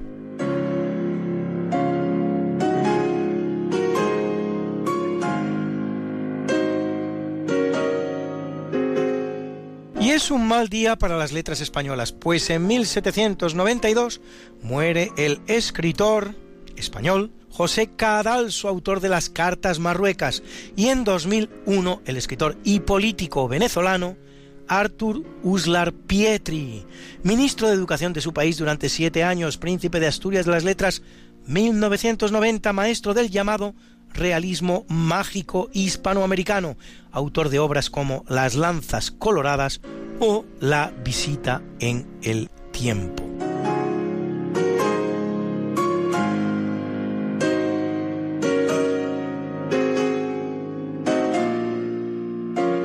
1961 muere Mohamed V, sultán de Marruecos desde 1927 y rey de Marruecos desde 1957, miembro de la dinastía Alawi, descendiente del profeta a través de su sobrino Ali ben Abi Talib, cuarto califa, y de su hija Fátima Az-Zara verdadero fundador de la nación marroquí que se proclama el 2 de mayo de 1956 con los territorios de lo que habían sido los protectorados tanto francés como español y el enclave internacional de Tánger.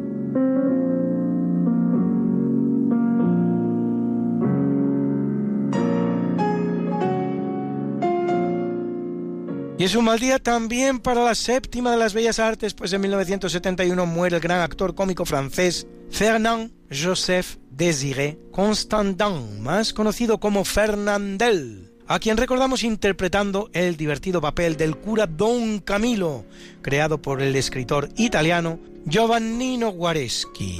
Y once años después lo hará el no menos cómico actor español Paco Martínez Soria protagonista de títulos como El abuelo tiene un plan o Vaya par de gemelos.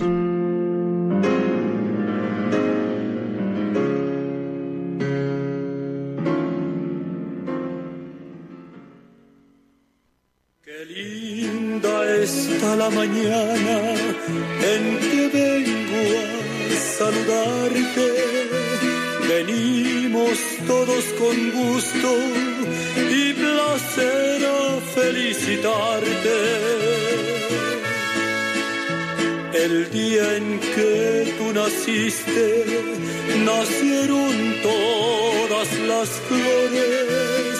En la pila del bautismo cantaron los ruiseñores. Ya viene amaneciendo ya la luz del día nos dio. Levántate de mañana, mira que ya amaneció. Y felicitamos hoy a don Gavino Díaz Merchán, arzobispo que fue de Oviedo, que cumple nada menos que 95.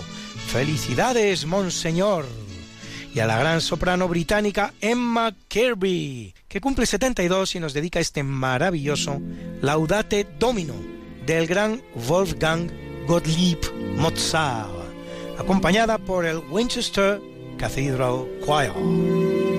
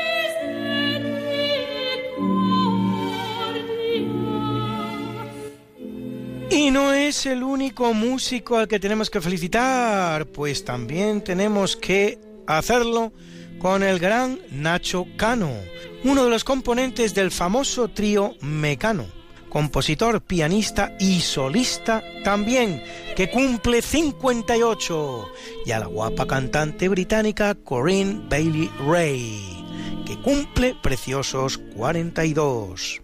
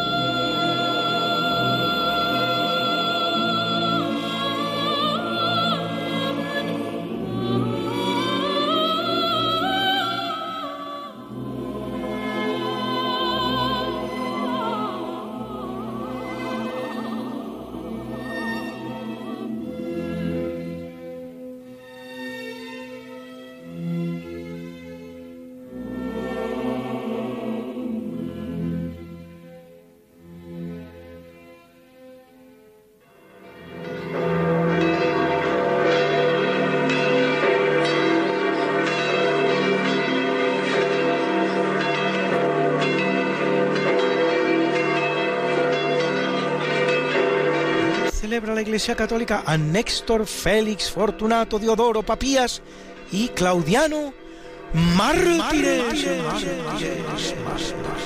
A Andrés, Alejandro, Flavino, Faustino, Porfirio, Auspicio y Dionisio, obispos.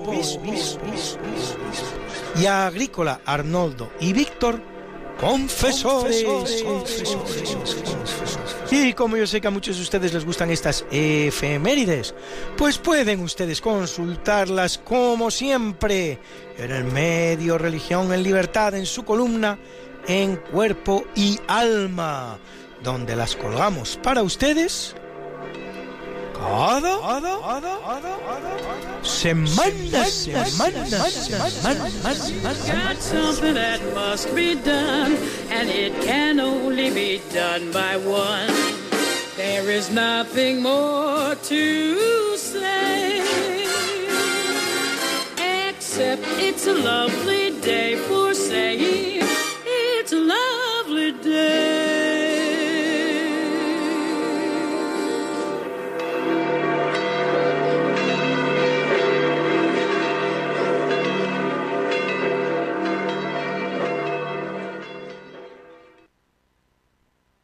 Y ha llegado ese momento en el que le volvemos a abrir el micrófono a ustedes, a nuestros oyentes, para que participen, si así lo desean, en el programa, en Diálogos con la Ciencia. Nos queda un tiempo tranquilo, de sosiego, hasta tranquilamente el fin del programa y podemos hablar de lo que ustedes consideren oportuno.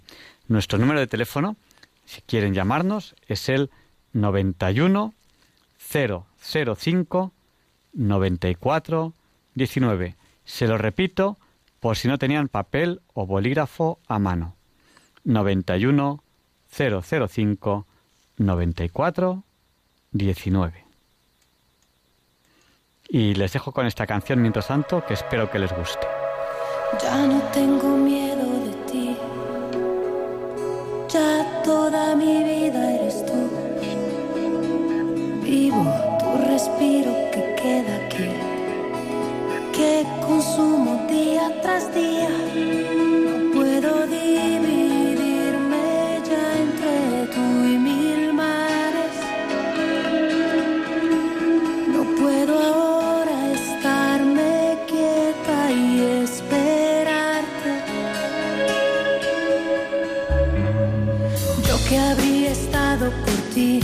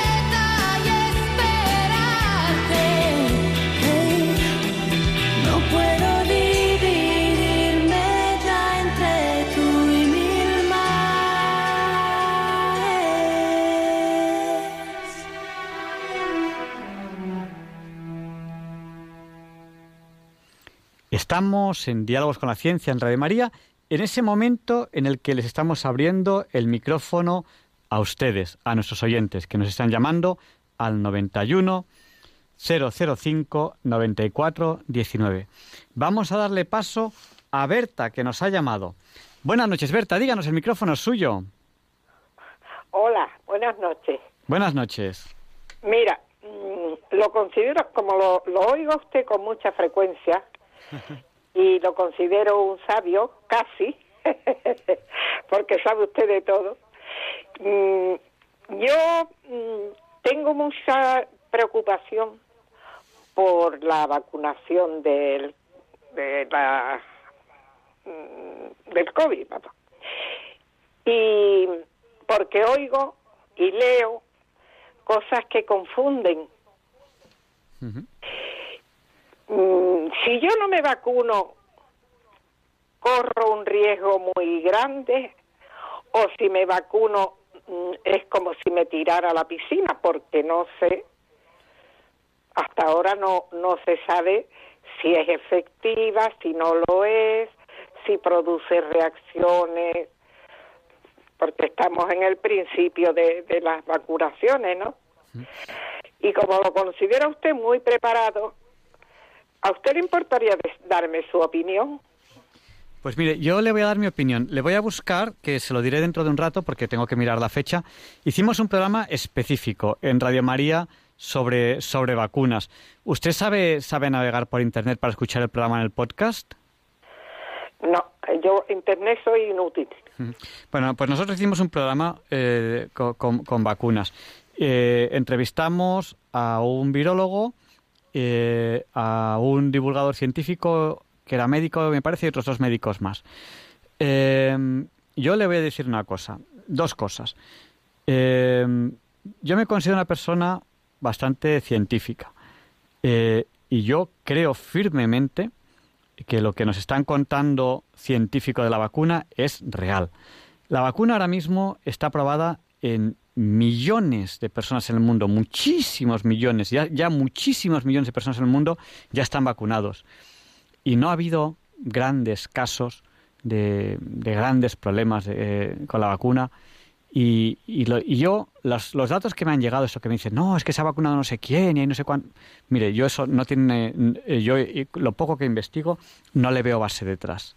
Entonces yo confío plenamente en lo que nos están diciendo. Eh, eso por un lado, desde el punto de vista científico. O sea, yo que usted eh, confiaría en los datos que nos plantea la ciencia. Sería muchísimo más complicado involucrar a tantísimos científicos que están dentro del laboratorio para que nos engañasen, que mm, sería muchísimo más complicado que que esto sea verdad. Es decir, esto es como que el hombre llegó a la luna. El hombre llegó a la luna y no hay duda ninguna. ¿Cómo lo sabes tú sin duda ninguna? Porque estaban involucrados todos los países del mundo, porque había no sé cuántos observatorios siguiendo a la nave, porque eh, estaban involucrados miles de científicos. Sería tan complicado conseguir que, que miles de científicos participasen en el engaño. Es muchísimo más complicado eso que aceptar simplemente la realidad que el hombre llegó a la Luna. Entonces, yo me niego a creer que todos los científicos que están trabajando en laboratorio nos estén engañando, eso es imposible. Entonces, ahora mismo hay ya millones, muchos millones de personas que están vacunadas ya en el mundo. No se ha observado nada raro. Alguna reacción adversa, pues hombre, pues como en todas las vacunas. Fíjense usted, le voy, a, dar un dato. Le voy a dar un dato. Cuando se vacunaba, creo que era de la viruela, el 2% de las personas vacunadas morían culpa de la vacuna. El 2%, ¿eh? El 2%. O sea, una de cada 50 personas vacunadas morían culpa de la vacuna. Si esto ocurriese ahora, la vacuna se pararía inmediatamente. Y sin embargo, esa vacuna salvó al mundo. Claro, hay que tener en cuenta que la enfermedad mataba al 75%. Es decir, si pillaba la enfermedad, de cada cuatro morían tres. Entonces, Estamos hablando de una vacuna que, bueno, pues te puede, parece ser que las reacciones que está dando pues no, no, son, no, son, no son muy graves. Y hay millones de personas vacunadas en el mundo. Eso desde el punto de vista científico. Yo tengo absoluta fe, eh, creo que sería tan, tan, tan, tan difícil que esto fuese un engaño que no puede serlo. Hay que ver cosas que no pueden ser un engaño. Igual que el hombre llegó a la luna, es no puede ser que sea un engaño, es imposible. Pero hay una cosa, digo, si usted ya le da igual, o sea, vamos a poner un caso, alguien que dice, no, yo es que no me creo nada de la ciencia, me da igual. Yo cuando veo a los políticos pegándose por colarse en la cola, ya es que digo, más cantado que esto no hay nada. O sea, la gente pegándose por colarse en la cola, porque le vacunen a él antes que a los demás. Yo no me queda la, menor duda, Berta. Ah, Usted considere lo que piense, piense lo que considere oportuno, pero a mí personalmente no me cabe ninguna duda. No sé si quiere comentarnos algo más. No, me ha tranquilizado usted mucho, por supuesto. Pero es que fíjese, mm, confunden tanto con la vacuna de tal mm, sitio. La vacuna la- la- la- es mejor la de la casa Johnson, es mejor la de la casa no sé cuánto, la de los laboratorios, quiero decir tal. Pues eso, eso, eso no debiera ser así, porque eh, Sí, lo- pero eso- pasa en todas las vacunas, estamos ¿eh? pendientes, los que estamos pendientes de un pinchazo, no sabemos si nos están poniendo la más eficaz o, o la, o la mejor es la que eso, mandan de eso, otro eso pasa en todas las vacunas, lo que ocurre que, que no se sabe porque no tiene propagación los medios de comunicación. O sea, cuando dicen la vacuna de la gripe, no hay una vacuna de la gripe, hay muchísimas y, y a veces te vacunan para la gripe y aún así coges la gripe porque te viene una gripe que no es. Eh, eso pasa en todas las vacunas. Lo que ocurre que ahora esto está, o sea, yo en plan de broma, siempre que paso y está el telediario en la televisión, digo, ¿este es el de hoy o es el de, o es el de hace la semana pasada? Porque todos los telediarios hablan de lo mismo. Es que parece, parece que, estemos en el día de la marmota, que todos los días sea lo mismo. Y, parece que es así. Entonces, es el monotema ahora mismo, que si las vacunas, que si el COVID, y estamos todo el día hablando de lo mismo. Eh, pero es que esto siempre ha ocurrido. Lo que ocurre que antes no se hablaba. O sea, vacunas de cualquier enfermedad no hay una, hay muchas. Unas son mejores, otras son peores. Y ahora mismo, pues eh, es evidente que estamos en, esa cuarta fase, después de las fases de experimentación de laboratorio, que, está en todas las vacunas. Y es que, eh, que, estamos viendo eh, a ver qué efectos adversos tiene, como cualquier medicamento. Si usted se lee el prospecto de muchos medicamentos, no se los toma. ¿Por qué? Porque pone efectos secundarios, usted lee, y si a una persona le ha dado lipotimia, pone puede causar lipotimia. Si a una persona que puede, y, hay muchos, muchísimos medicamentos que pone, y usted lo lee en el prospecto, puede causar la muerte. Muchos. Lo que ocurre es que como no, nos- no nos leemos nunca el prospecto, y aquí sí, aquí estamos mirando el prospecto con lupa. Es bueno que lo miremos con lupa. Ojalá siempre lo mirásemos con lupa. Pero es que la medicina es así. no sé si lo puedo decir mucho más, Berta. Yo le No, animo. Yo le animo. O sea, yo, en cuan- mire, fíjese bien que a mí hay una vacuna, no voy a decir el nombre, que me gusta menos que las demás. Y posiblemente sea la que me toque. Y aún así me voy a vacunar cuando me toque. ¿no? Ya. Yo si, si puedo elegir, elegir- elegiré otra, porque, claro, yo si puedo elegir, elijo el Ferrari. Pero si me toca un panda, pues me subo al panda. Mejor que ir caminando. Entonces, bueno. Y, y yo, eh, mi madre es muy, muy escéptica. Yo le voy a animar a que se vacune. Ella que haga lo que quiera, porque mi madre es mayor de edad, pero, pero que haga lo que quiera. Y ella, ella es muy escéptica. Pero yo le voy a animar, yo le voy a decir que, que des- desde mi punto de vista, y puedo equivocarme, yo creo que la vacuna pues es todo lo segura que es cualquier otra vacuna, ni más ni menos. Y, y- y olvídese de cosas raras que le cuenten, que si la vacuna se combina con mi ADN, eso es, científicamente hablando, no posible. Olvídese de si le cuentan que nos van a meter un, microchip con la vacuna, eso no es factible con la tecnología que tenemos hoy en día en el mundo. No es factible. Olvídese si le cuentan que el 5G tiene que ver con el coronavirus. Eso no es factible, no es real. El 5G, las, las frecuencias de 5G han estado siempre entre nosotros. La diferencia está en que ahora se aplican a tecnología, a, teléfonos móviles. Y no tiene nada que ver, porque cuando vino el coronavirus, el 5G se pasaba justo a teléfonos móviles, pero todavía casi nadie tenía el teléfono móvil de 5G. Por lo tanto, justo a lo mejor en ese momento había menos frecuencias 5G que en toda la historia anterior. No tiene nada que ver. Entonces, esas cosas, mm, olvídese de eso porque no son verdad. Y lo que no puede diálogos con la ciencia es eh, propagar cosas que yo, con la mano en el corazón, sé que no son verdad. Y hay gente que le sienta mal, que me dice, no, tú tienes que decir, si hay un señor que dice que el 5G tiene que ver con el coronavirus, tú tienes que decirlo. Pues mire, es que yo, pues por mi culturilla que tengo, que será mucha o será poca, sé que no. Porque cuando eh, la gente no sabía lo que era un teléfono móvil, yo ya era radioaficionado.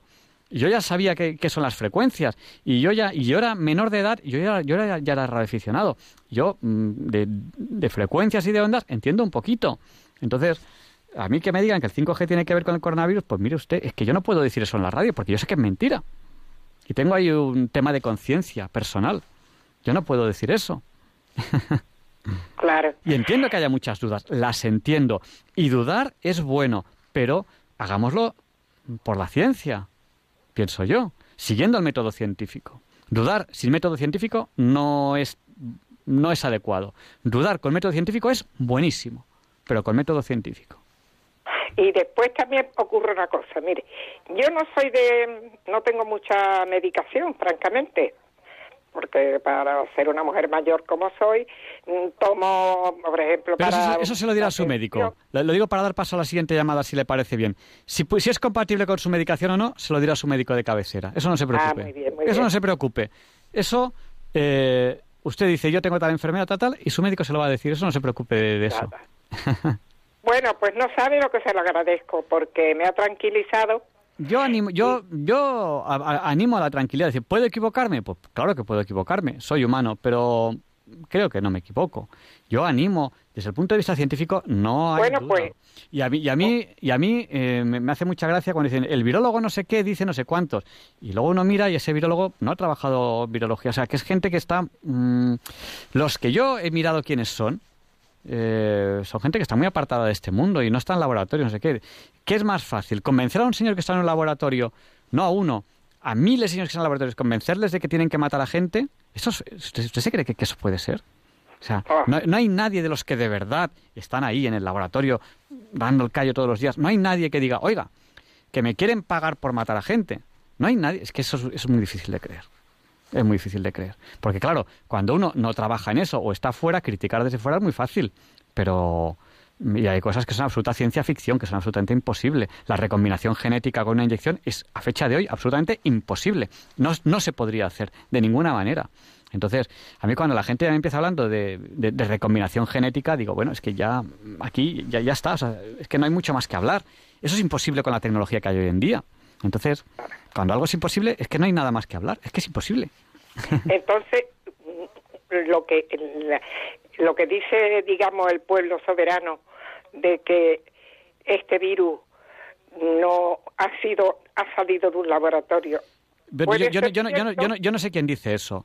Este virus no hay ninguna, ninguna evidencia científica de que haya salido del laboratorio. Ninguna. Eso nosotros ya, en la, ya eh, al principio de la pandemia eh, eh, entrevistamos, cuando estábamos en confinamiento, en diálogos con la ciencia, hace ya esto pronto, ahora un año, entrevistamos a los científicos que, que conocían el estudio de ADN de este virus y tal. No hay ninguna evidencia, ninguna, que diga que ha salido del laboratorio. Eso el que lo diga lo dice sin base científica.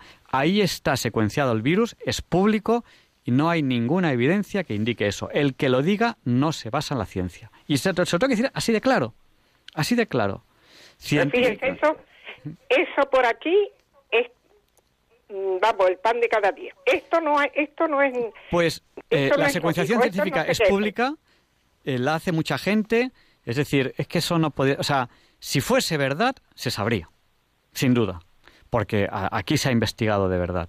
Eso mm, yo no la he hecho, pero se sabría. En el mundo de la ciencia, esa- esos, esos embustes no son factibles en el mundo de la ciencia. El mundo de la ciencia funciona mucho mejor de lo que la gente crea. O sea, si alguien se cree que a los científicos del mundo se les puede ocultar eso, esa persona es acientífica, no confía nada en el mundo de la ciencia. Tenemos que dar paso, nos, son y 52, tenemos que dar paso a, los- a las otras llamadas corriendo. Ajá. Gracias, Berta. Bueno, pues muchísimas gracias por, por su información. Muchas gracias. Vamos a dar paso a María Luisa, que le voy a pedir que sea muy breve, por favor. María Luisa, díganos. Sí, mire, yo me estaba riendo porque yo, mi trabajo ha sido 40 años eh, de auxiliar de farmacia y además con la farmacéutica haciendo análisis, bueno, una buena, una buena profesional. Y me estaba riendo porque eh, lo malo que tenemos los españoles, que lo que tenemos que hacernos es informarnos bien. Y en vez de ver tanto cotilleo como se ve en televisión, que se informen bien de ver programas que hablan científicos que han de laboratorios que no lo han explicado de, de la de la A a la B y, eso bueno la cuestión que me estaba riendo de lo que usted estaba diciendo porque le decía le decía le ha dicho una verdad como como una catedral. Bueno yo escriba pero no sé si se lo yo iba a hablarle de porque sí, eh, yo soy muy leo mucho y he estado eh, casi 15 años en, en una escuela de adultos y en lecturas, lo- bueno, y entonces lo que voy a leer es un trocito de un poema de, de Quevedo. y decirle, el libro, el libro, Tiene, tiene un par de minutos, si le parece bien. sí, un, eh, un libro que recomiendo, y es eh, La elegancia del erizo, ¿la ha leído? No, no, no, no lo he leído, pero le voy a pedir muchísima brevedad. Le queda un minuto, ya, ya ha gastado. Sí, vale. Bueno, eh, leyendo eh, sí, de un poema que me gusta mucho, es de Quevedo, que es este que es Alma a quien todo un Dios presión ha sido, venas de humor a tanto fuego que han dado, médulas que han, que han gloriosamente ar- ar- ardido. Su cuerpo dejará, no su cuidado, serán ceniza, mas tendrá sentido. Polvo serán, mas polvo enamorado. No, yo digo, ya me voy, yo se lo voy a leer.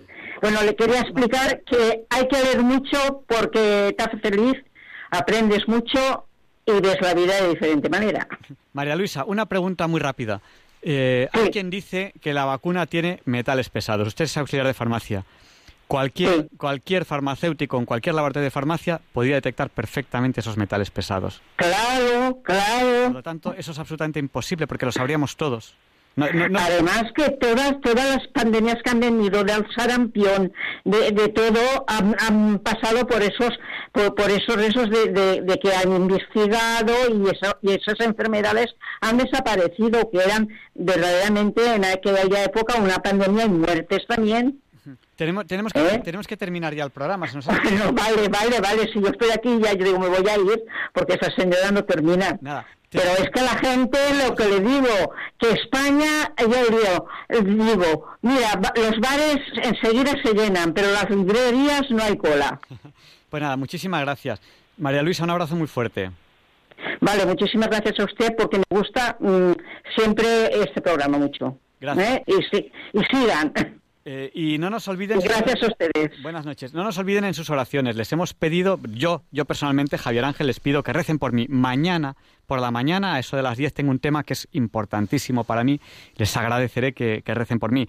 ¿Y por qué se lo digo? Porque yo, personalmente, creo en el poder de la oración, yo creo en los milagros. Si no, yo no se lo pediría. Muchísimas gracias. No me olviden en sus oraciones, especialmente esta noche, especialmente mañana por la mañana. Y les esperamos la semana que viene, si Dios quiere. No falten. Y les dejamos con el Catecismo de la Iglesia Católica, con Monseñor José Ignacio Munilla. Y le pediremos a San Juan Pablo II que interceda por todos nosotros para que se se nos libre del mal. Muchas personas nos han escrito que tienen enfermedad de coronavirus, familiares. También recemos por ellos, recemos los unos por los otros. Muchas gracias y buenas noches, familia de Radio María. Gracias. Hasta la semana que viene, si Dios quiere. Programa de la semana que viene sobre tiburones. Les va a encantar. Si puedo, traeré aquí físicamente, además de, que tendremos conexión telefónica, además traeré físicamente aquí a una persona que baila con tiburones. Les va a encantar si podemos hacer al final ese programa con todas las personas con las que quiero hacerlo. Muchas gracias, buenas noches y hasta la semana que viene.